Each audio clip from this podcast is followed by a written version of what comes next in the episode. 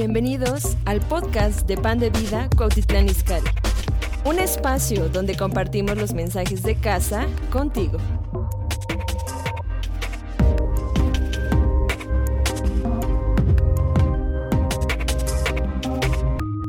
Lucas capítulo 22. Lucas capítulo 22. Verso 28 al 31. Lucas capítulo 22 del 28 al 31.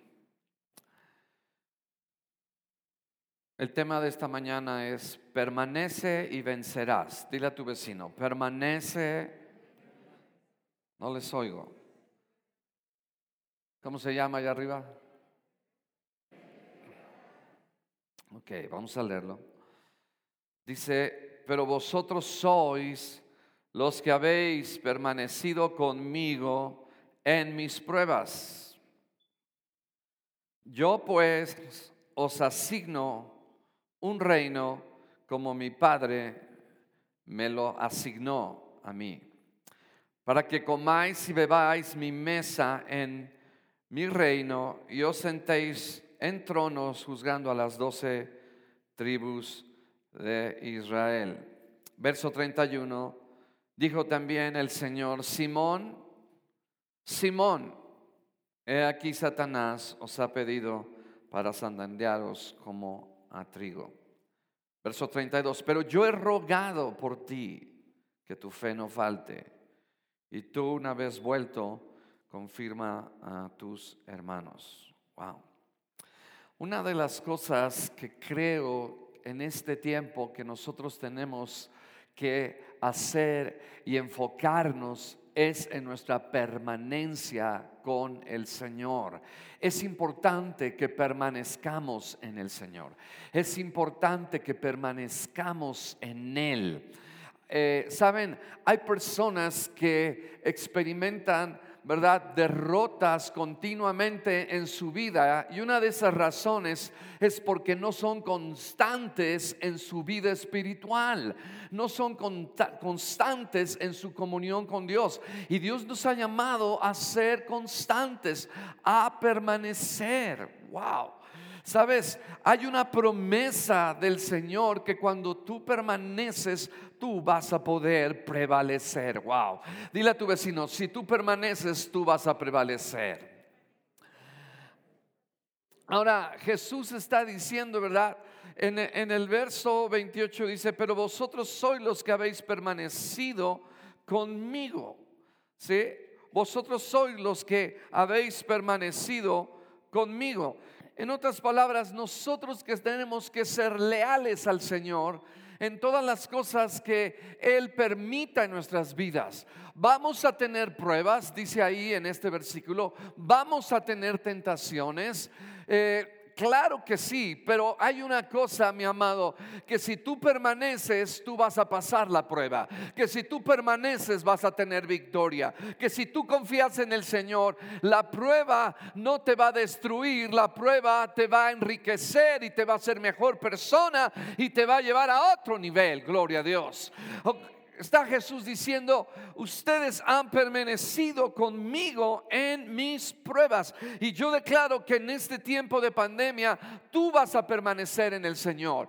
Tú no te vas a desanimar, tú vas a estar firme. Porque sabes una cosa, aquellos que están firmes con el Señor y están con el Señor, el Señor va a estar con ellos. Pero toma tu cooperación, toma tu parte estar con Él. El problema es que nos apartamos de Él y entonces Él, ¿verdad?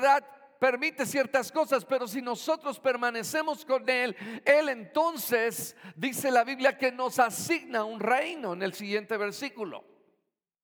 Y eso me habla de que si yo permanezco, el reino de Dios va a operar en mi vida y Dios en, en esta tierra, en un reino, ¿verdad? Que es un reino que está completamente distorsionado por causa del pecado. Pero si tú permaneces en el Señor, el reino de los cielos va a operar en tu vida, en tus circunstancias. El reino de Dios va a venir a tu vida y va a manifestar su presencia y su gloria. Gloria al Señor. Aleluya. Sí, Jesús está diciendo, vosotros habéis permanecido. En otras palabras, el Señor quiere constancia de nosotros. El Señor quiere que continuemos permaneciendo en Él, porque tu permanencia te va a dar la victoria. Tarde o temprano, si tú permaneces en el Señor, el Señor te va a ayudar en todas las cosas, te va a sacar adelante. Lo sé, que lo sé, que lo sé. Sí. Wow. Sabes, cuando yo, yo pienso en ese versículo, dice, pero vosotros sois los que habéis permanecido conmigo en mis pruebas. O sea, nosotros tenemos que estar con Él. Nosotros tenemos que abrazarlo a Él. ¿sí? Y aún cuando estamos con Él, sí Dice la palabra que vamos a estar teniendo pruebas, pero saben que las pruebas, aleluya, nos van a dar la manifestación del reino de Dios en nuestras vidas tarde que temprano. Y no solamente eso, sino que el Señor, ¿verdad? Aquí le dijo a los discípulos que les iba a dar tronos para juzgar a las tribus de Israel. Y yo declaro que los santos vamos a juzgar Gloria al Señor. Y no solamente eso, y después viene con Pedro y le está diciendo a Pedro la prueba que va a pasar. O sea, Jesús está hablando de las pruebas y luego le dice a Pedro, el enemigo ha rogado, ha pedido para zarandearte, pero dice, pero yo he rogado para que tu fe no falte. Oh, en otras palabras, el enemigo está tratando de verdad de venir en contra de nosotros, está pidiendo zarandearnos, pero sabes una cosa, tú tienes de tu lado al Señor, porque el Señor está orando por ti, gloria a Dios. Y no importa lo que tú pases, si tú estás en el Señor, tú vas a tener la victoria ¿Sabes qué dice la palabra de Dios? Que somos más que vencedores. Digan, yo soy más que vencedor. No, no, pero díganlo con ganas. Yo soy más que vencedor. ¿Sabes qué quiere decir más que vencedor? Que sabes que ya tienes la victoria aún antes del problema. Eso es lo que le está diciendo a Pedro, que tú tienes la victoria aún antes del problema. Gloria a Dios, tú tienes la victoria aún antes del problema, porque él iba a tener el problema, Pedro iba a negar al Señor, pero a pesar de todo eso, aleluya, el Señor lo iba a restaurar, el Señor lo iba a levantar y le dijo, y yo he rogado para que tu fe no falte, porque si algo el enemigo va a atacar en tu vida, va a ser la fe que tú tienes en Dios. Él va a tratar de robarte tu fe, mi amado. Estás aquí. Estás aquí. Pero Jesús está orando por nosotros. Y Pedro, me impacta cuando Jesús resucita y está ahí con, con el Señor y, y Jesús le pregunta tres veces, ustedes conocen la historia, eh, ¿me amas, Pedro? Sí, Señor, te amo. ¿Me amas, Pedro? Sí, Señor, te amo. Apacienta mis ovejas, mis corderos. Y luego, y luego Jesús le da una palabra de esperanza y de ánimo. Y te digo por qué le da una palabra de esperanza, de ánimo. Porque cuando Pedro oye que Jesús le está preguntando ¿verdad? Como que él está en un momento de temor, de miedo, de incertidumbre. ¿Qué es lo que ahora me va a decir el Señor? Si me dijo en aquella ocasión que lo iba a negar, ¿qué es lo que ahora me va a decir el Señor? Me están explicando, me estoy a entender. O sea, si en ese momento, ¿verdad? Jesús le dijo a Pedro que lo iba a negar y luego Jesús le pregunta tres veces, híjole, como que me hace pensar, entonces, ¿ahora en qué la voy a meter la pata, Señor? Saben, Jesús le dijo a Pedro de la manera en que él iba a dar su vida. Eso me habla que Jesús le dio a Pedro fortaleza para que el resto de su vida viviera con seguridad. Y sabes una cosa, hay una palabra de Dios para tu vida, de que si tú te agarras del Señor, el Señor siempre te va a dar la fortaleza aún en medio de las pruebas. No te va a dejar. Porque Jesús le dijo, La manera en que Pedro iba a morir. En otras palabras, Pedro, tú vas, fíjense, dice, cuando eras más joven te ceñías e ibas a donde quieras, más cuando ya seas viejo, extenderás tus manos y te ceñirá otro y te llevará donde no quieras. En otras palabras, ¿verdad? Él iba a morir. En es decir, ya no me vas a negar como lo hiciste. Ya no vas a caer en ese primer problema que tú tuviste. Yo te voy a sostener. Pero el punto es que al final, al final, digan al final, al final, al final, al final, tu vida me va a glorificar a mí. Gloria al Señor. Aún cuando haya pruebas y tribulaciones, gloria a Dios. Y sí, ¿verdad? Es válido. Quizás caemos, quizás somos débiles, claro que sí. Pero sabes una cosa, siempre el Señor está orando por nosotros para que nosotros podamos permanecer en las pruebas. Y cuando tú permaneces en las pruebas, hay un reino, aleluya, operando en este reino que está bajo el maligno y que el Señor lo va a tomar, pero las leyes del reino de los cielos operan en tu vida. Porque en este reino hay sanidad, en este reino hay paz, en este reino hay, aleluya, provisión en este reino, hay gozo en este reino, que en medio de tus pruebas el Señor va a traer su reino. Mm. Aleluya.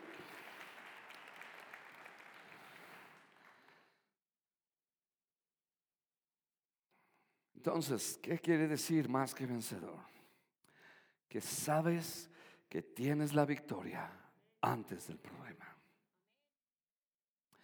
Y sabes, he pensado las pruebas que he pasado y a veces no nos gustan las pruebas. Habrá alguien que le gusta, levante su mano para orar por él y que Dios le dé más. me siento incómodo, no me gusta. Pero he entendido en la Biblia en todas las pruebas que pasaron los discípulos de Cristo es que Dios en todas las pruebas que tú pases, Dios ya tiene planeada tu liberación. ¡Wow! Lo vuelvo a repetir. En todas las pruebas que tú pases, Dios ya tiene planeada tu liberación y tu victoria. Porque la Biblia dice que somos más que...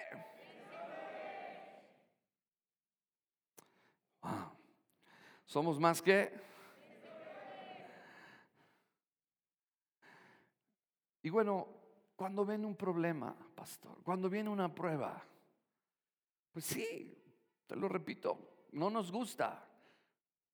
Pero puedes pensar y decir, sí, no me gusta esto que estoy enfrentando, pero sé que voy a ganar. ¿No me oyeron lo que dije? Viene un problema y tú te enfocas en el Señor y dices, sé que voy a ganar. Porque yo veo los hombres y las mujeres, y al día de hoy, hombres y mujeres que hemos tenido pruebas en el Señor, pero estamos con el Señor, el Señor está con nosotros. Pero hay una, hay una parte nuestra de estar con el Señor. El punto es que nos alejamos del Señor. ¿Sí me explico? Pero estar con el Señor en la prueba es más fácil hay una diferencia. ¿sí? Hay una diferencia. Ahora, ¿qué pruebas? Número uno, la prueba de su vituperio. Saben, todos, si somos creyentes en el Señor, tenemos que pasar y permanecer en la prueba del vituperio. Cuando la gente nos persigue por ser discípulos de Cristo, cuando la gente no le agrada lo que nosotros creemos, cuando nosotros estamos en el Señor, nosotros vamos a ser perseguidos, nos guste o no nos guste. Y yo decía, y lo he dicho últimamente, estamos viviendo en un tiempo en donde ser cristiano cada día es más difícil. Sí, las cosas se están poniendo difíciles. Y sabes una cosa, nosotros tenemos que permanecer en esta prueba en la prueba del vituperio de Cristo, que tenemos que aprender a sufrir por Él, pero si aprendemos a sufrir por Él, reinaremos con Él. Estamos aquí, viviremos con Él. Y aún aquí el Señor nos va a dar la victoria. Wow. Porque algo que me gusta de los discípulos cuando ellos pasaban el vituperio, dice la palabra de Dios que cuando los azotaron, ¿Sí? ¿Están aquí? Los azotaron, dice la palabra de Dios. Dice que salieron gozosos. ¿Salieron qué? Gozosos. Y, y aquí hay una cosa, que en las pruebas, escuchen esto, el Señor siempre nos ha dado el Espíritu Santo. El Espíritu Santo está contigo y está conmigo. Wow. ¿Cuánto le dan gracias a Dios por el Espíritu Santo? Porque Él es precioso. Mira, tu pastor te puede dejar, tu esposo te puede dejar, tu esposa, tu mejor amigo. Pero sabes, hay momentos en que tú tienes que enfrentar la situación solo. Y te sientes sola, te sientes solo. Y dices, ¿cómo le voy a hacer? Pero viene el bendito, el bendito Espíritu Santo. Y te da ánimo y te da fuerza y te dice, tú puedes. Aleluya. ¿Cuántos pueden dar un aplauso fuerte al Espíritu Santo?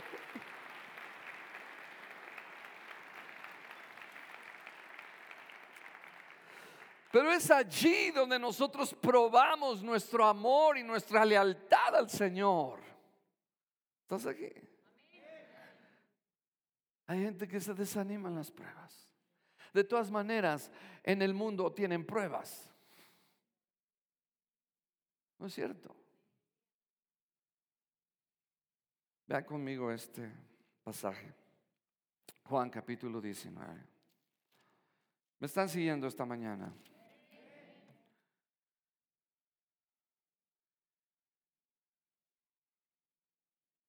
Vean a un hombre que estuvo con Jesús en su prueba. Digan conmigo, yo quiero estar en la prueba con Jesús.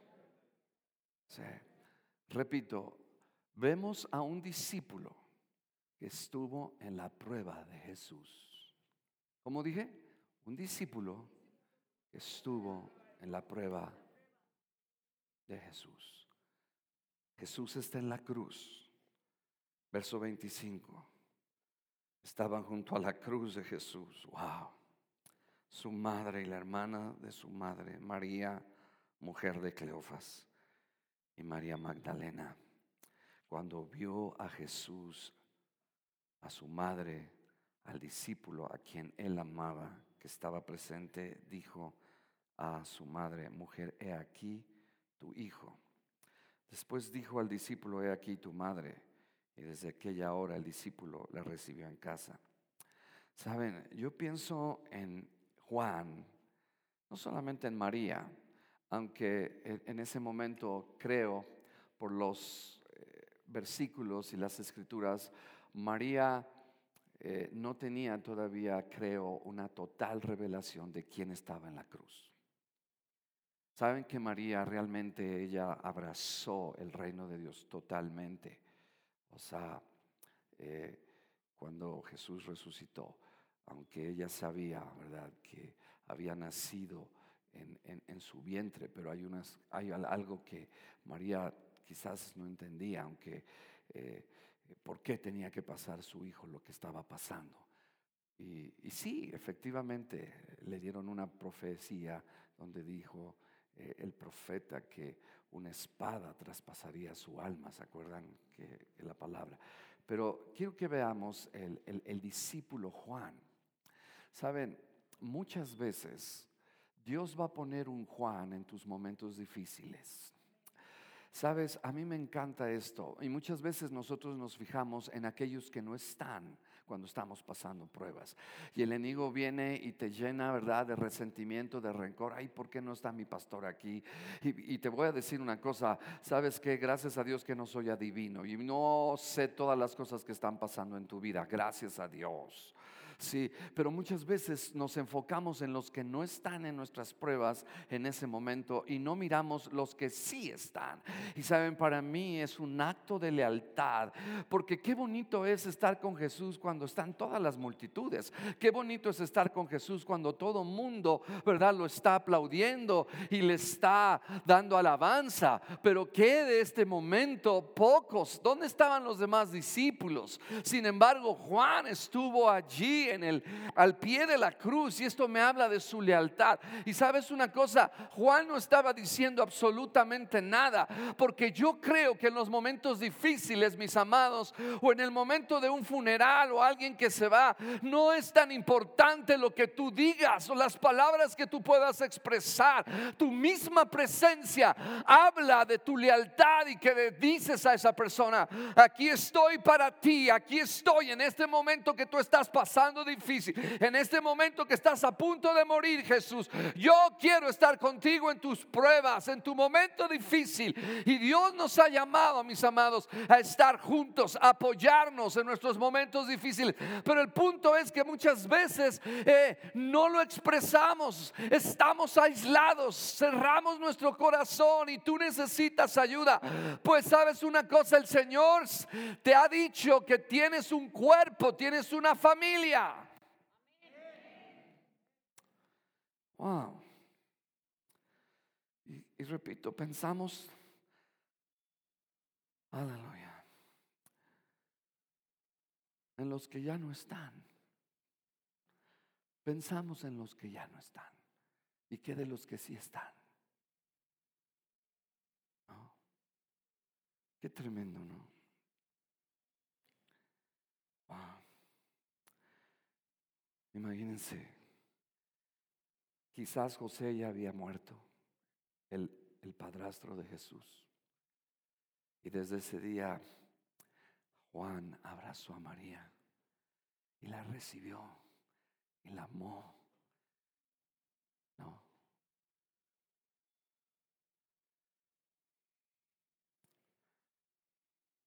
Estamos aquí. Después en el 27 dice, después dijo al discípulo, he aquí tu madre. Y yo creo que Juan obedeció lo que Jesús le pidió a, a Juan. Entonces nosotros tenemos que pasar la prueba del vituperio de Cristo. Todos vamos a padecer por causa de Cristo. El punto es, la promesa que te puedo decir es que en, tus momentos más difíciles por causa de Jesús, Dios no fallará en mandarte una María y un Juan que te vengan a ayudar y estar simplemente ahí a tu lado. ¿No? Qué, qué bonito, ¿no? ¿Cuántos quieren, verdad? Cuando todo estaba. ¿Cuántos, cuando, verdad? En, los trabajos, cuando los varones, verdad, no eran cristianos, en la quincena, no, hombre, se les llenaba de amigos, ¿verdad? Pero ya se te acababa el dinero y te decían adiós. Pero vemos aquí la lealtad de un Juan que estuvo ahí al pie de la cruz. Sabes que el Señor te quiere al pie de la cruz, al pie de su reino que podamos permanecer en sus pruebas, porque hay un reino que se nos va a asignar.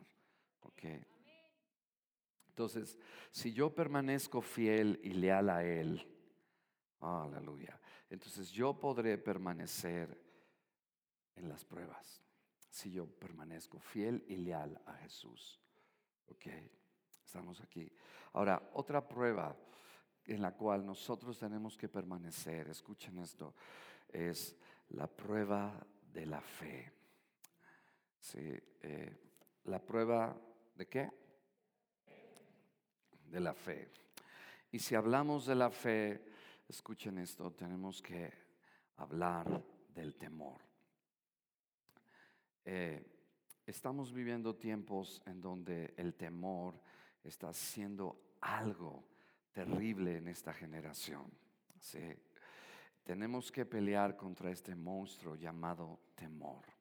Y saben, el temor es un enemigo aún más engañoso que el mismo Satanás. El temor quiere destruirte. Y muchas veces no es tu enfermedad la que te destruye, es tu temor el que te destruye. El temor es lo opuesto a la fe. La fe es algo que nosotros tenemos que mantenernos y ser permanentemente hombres y mujeres de fe. No podemos estar dudando. Ahora, déjenme decirles una cosa. Eh, no hay pecado. Y, déjame decirte esto para que el enemigo no venga y te acuse. No hay nada de malo en sentir temor. No hay nada de malo en sentir temor. El punto es que tú en el momento en que inicia ese temor, tú lo puedas confrontar. Sí, porque aún Jesús experimentó el temor y todos los hombres de Dios han experimentado el temor. El problema no es, ¿verdad? Sentir el temor. El problema es cuando tú lo empiezas a alimentar. Es cuando tú lo empiezas, ¿verdad? A, a dejar que tome lugar. Y cuando tú le das el suficiente lugar al temor, el enemigo viene y te roba tu destino, te roba aquello que Dios tiene para ti. El temor puede tenerte en una cárcel, el temor puede tenerte aprisionado y, y por eso es que tenemos que tener y pasar la prueba de la fe, que no importa lo que pasemos, creemos en el Señor a pesar de y estamos en fe y no dejaremos que el temor domine nuestro corazón.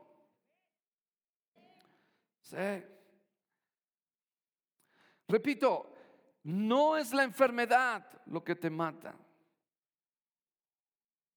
es el temor. El temor es algo tremendo. El temor te hace cambiar el enfoque. Saben, eh, cuando los, los espías fueron a reconocer la tierra, o sea, todos se enfocaron en los gigantes. Todos se enfocaron, los diez espías se enfocaron en los gigantes. Y por eso fue que estos diez eh, influenciaron en el resto del pueblo y todo el pueblo se llenó de miedo. Pero Josué y Caleb se enfocaron en el fruto y en la bendición de la tierra y no se enfocaron en los gigantes.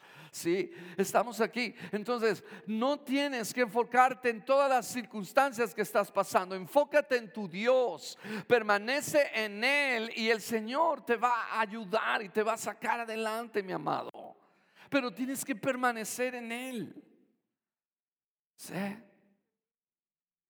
Y, en estos días, de verdad, tenemos que pelear contra el monstruo del temor. Si estamos aquí para vencer. Y dije, es válido. Yo he sentido temor, por supuesto, pero lo tengo que enfrentar y no lo enfrentes ya cuando está fuerte en ti. Tienes que enfrentarlo en el momento en que inicia, tú tienes que enfrentarlo en el nombre de Jesús.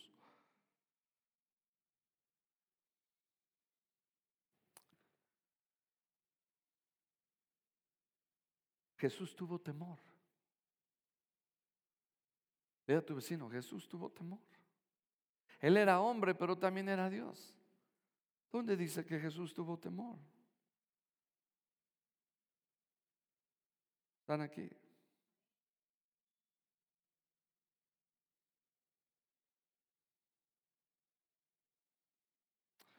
Vayan conmigo.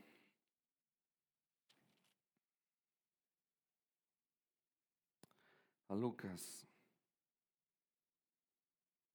capítulo 22.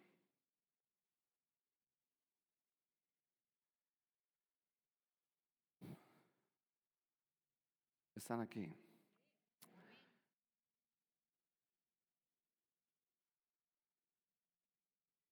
Verso 40 dice, cuando llegó a aquel lugar, les dijo, están, están en Getsemaní para ir más rápido, están en un lugar en Getsemaní. Dice, cuando llegó a aquel lugar, les dijo, orad que no entréis en tentación. Otra vez la palabra tentación, y iniciamos con la palabra pruebas, ¿verdad? Que también se traduce tentaciones. Dice, orad que no entráis en tentación. Y él se apartó de ellos a distancia como de un tiro de piedra y puesto de rodillas, oró.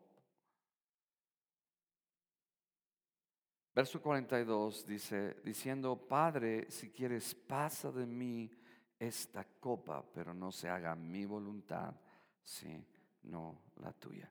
Saben que en este verso 42 podemos ver cómo Jesús expresó temor y miedo, porque él sabía lo que iba a enfrentar. Él sabía lo que iba a enfrentar, repito. Y Jesús, Jesús dijo, pasa de mí, si para eso había venido. Y sabes, el temor, escuchen esto, el temor siempre es la arma favorita de Satanás para impedirte que tú hagas la voluntad de Dios. Lo vuelvo a repetir. El temor y el miedo es el arma favorita que Satanás usa para impedirte que tú hagas la voluntad de Dios. Porque enseguida Jesús dijo algo, Padre, pasa de mí esta copa, pero no se haga mi voluntad, sino la tuya. En otras palabras, ¿verdad? El miedo le estaba llevando a no hacer qué. No los oigo. El miedo lo estaba llevando a dónde? A no hacer la voluntad. Entonces nosotros tenemos que cuidarnos de eso, porque el enemigo te va a infundir miedo y temor para hacer su voluntad, para que tú no lo hagas y que tú no llegues al destino y al plan y al propósito que Dios tiene para tu vida. Gloria al Señor. Y yo creo, aleluya, ¿verdad? Que en ese momento Jesús siguió adelante. Ahora, tú puedes estar orando y puedes estar experimentando temor. Pues no pares de orar.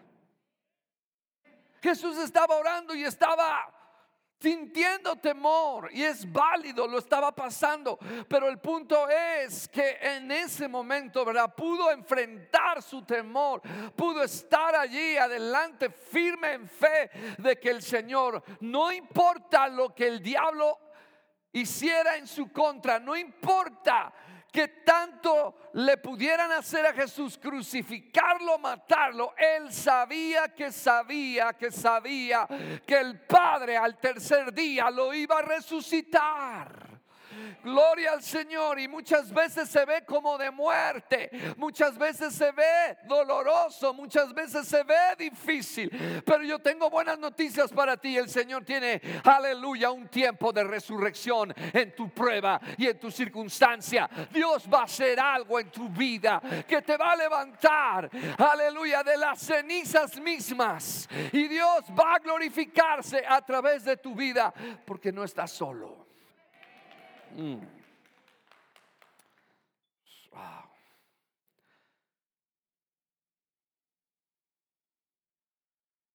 Qué increíble.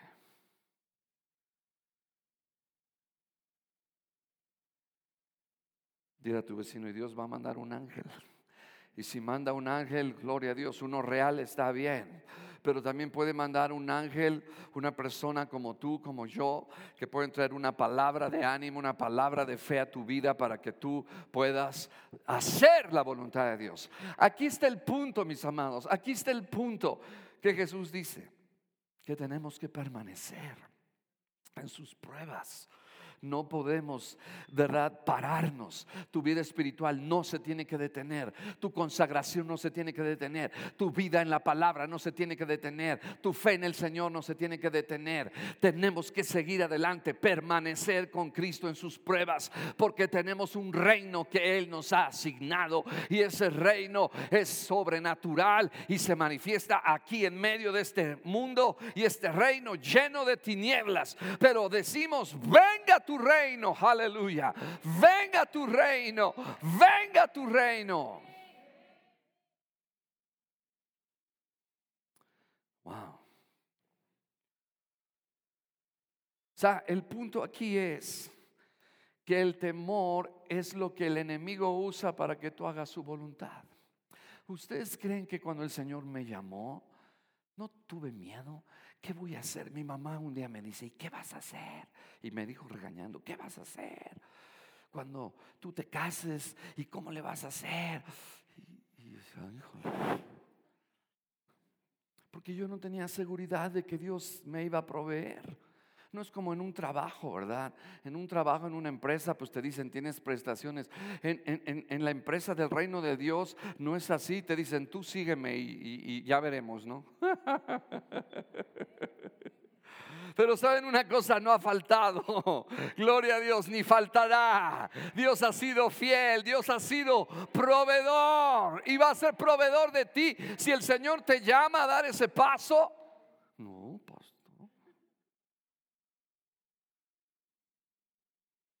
A veces ha sido una aventura. Yo me acuerdo cuando nació Aarón. Dos días antes no tenía el dinero. Y Sara ya en el hospital. Dije, Padre, aleluya.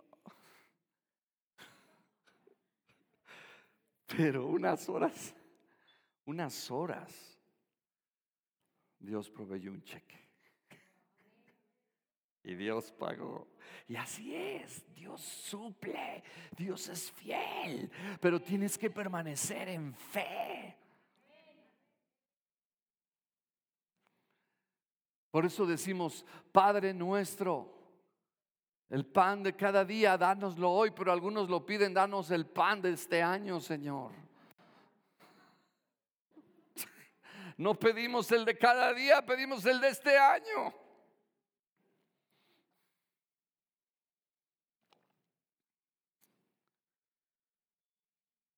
¿En qué otra prueba tienes que permanecer si estás con Jesús? ¿Estás aquí?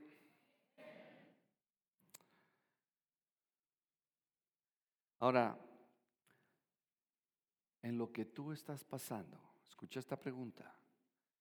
¿Cuál es, escucha, cuál es la voluntad del Padre concerniente a tu situación?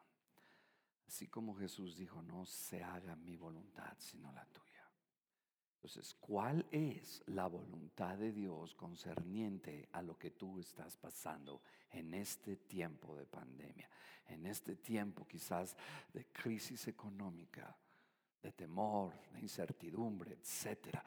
Cada uno tenemos una voluntad asignada de parte de Dios. Es, semejante para cada uno de sus hijos y de sus hijas, pero no es igual para Jesús la voluntad en ese momento para su vida. ¿Cuál era? Morir. ¿Están aquí? Morir. ¿Y quién era el que estaba tratando de impedir que él hiciera su voluntad? Se llama el miedo, el temor. Y otra prueba que tú y yo tenemos que pasar. ¿Estás aquí?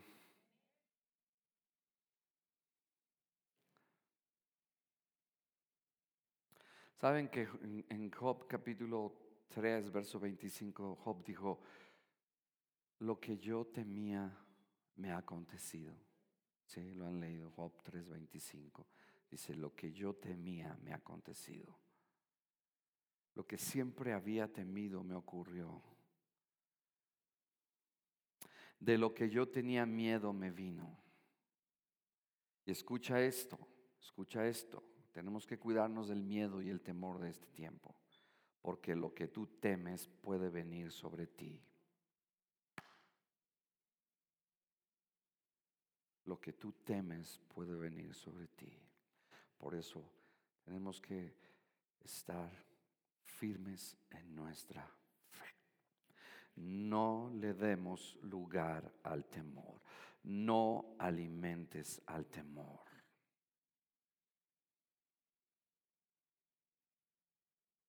O sea, el temor no es una broma, el temor es algo real.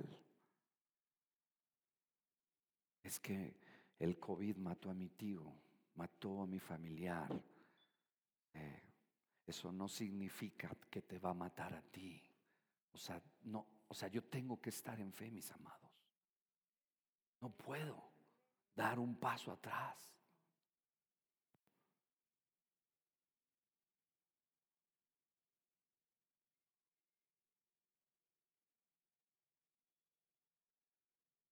Si tú tomas lo que dije al principio, que antes de tú enfrentes tu problema, Dios ya tiene tu victoria. ¿Estás aquí? Otra prueba que tenemos que pasar con Jesús es la prueba del amor. Escuchen esto, el amor es algo que nos pide el Señor y todos y cada uno de nosotros tenemos que pasar en esta prueba, la prueba del amor. Ahora, déjame decirte, no puedes amar y nunca tener dolor. Eso lo he aprendido en mi vida, de verdad. No puedes amar y no puedes tú evadir el dolor. El dolor viene cuando tú amas. Y escuchen, si cada uno de nosotros nos abrimos al amor, siempre vas a tener algo de dolor. Y también tú vas a causar dolor. Porque dijeron, sí, a mí me han herido, pastor. Han sido ingratos conmigo. Y tú también, aleluyita. ¿Alguien ha causado dolor a otras personas? Levante su mano, por favor. Los pies, las manos. ¿Sí? Estamos aquí. O sea, tenemos que permanecer en amor. En la prueba del amor. No guardes rencor, no guardes resentimiento, trata la amargura inmediatamente, no dejes que se anide en tu corazón, porque si tú no lo haces, tu fe está bloqueada. Pero tú dices, pero ¿cómo lo puedo perdonar? ¿Cómo la puedo perdonar? Tienes que tomar el perdón y hacer un acto de tu voluntad y decidir hacerlo. Escucha esto, no porque se merezcan el perdón esas personas, sino porque tú te mereces la paz y la sanidad en tu corazón. Aleluya. Estamos aquí. Repito, no porque se merezcan el perdón esas personas que te han lastimado, sino porque tú mereces. Quizás no darles el perdón, ¿verdad? Eso te va a enfermar, eso va a bloquear tu relación con el Señor. Así de que es importante que lo hagamos. Tenemos que permanecer en sus pruebas.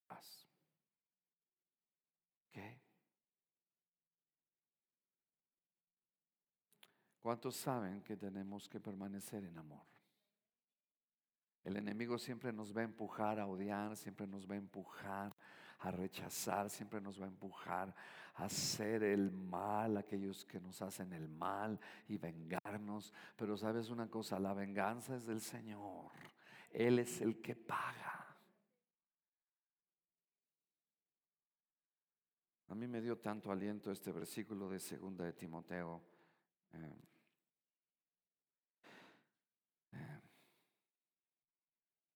capítulo 4.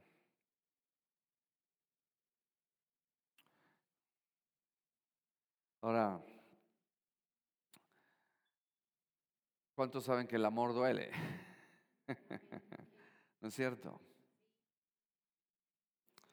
Pero aquí dice, eh, segunda de, de Timoteo, capítulo 4, verso 14, dice, Alejandro el Caldelero me ha causado muchos males.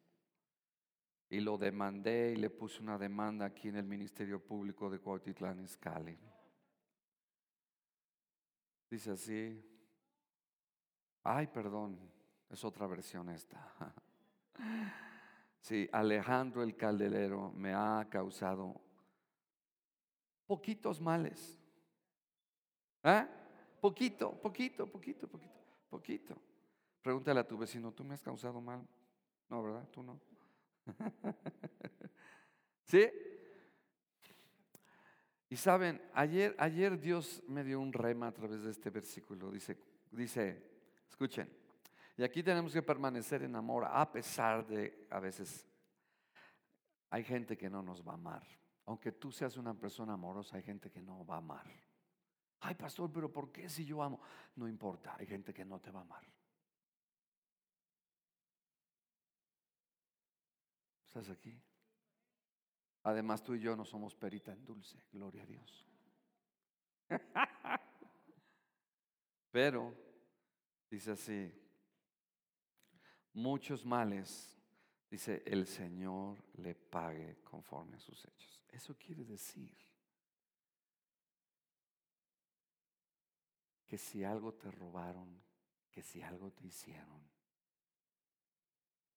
como tú eres su propiedad, el Señor te va a devolver aquello que te robaron. Te va a restaurar. Estamos aquí en el nombre de Jesús. Entonces, ¿cuántos van a permanecer en las pruebas? Amén. Dios tiene un reino para ti. Y no estoy hablando de la eternidad, estoy hablando de en esta tierra el reino de Dios manifestado en tu vida.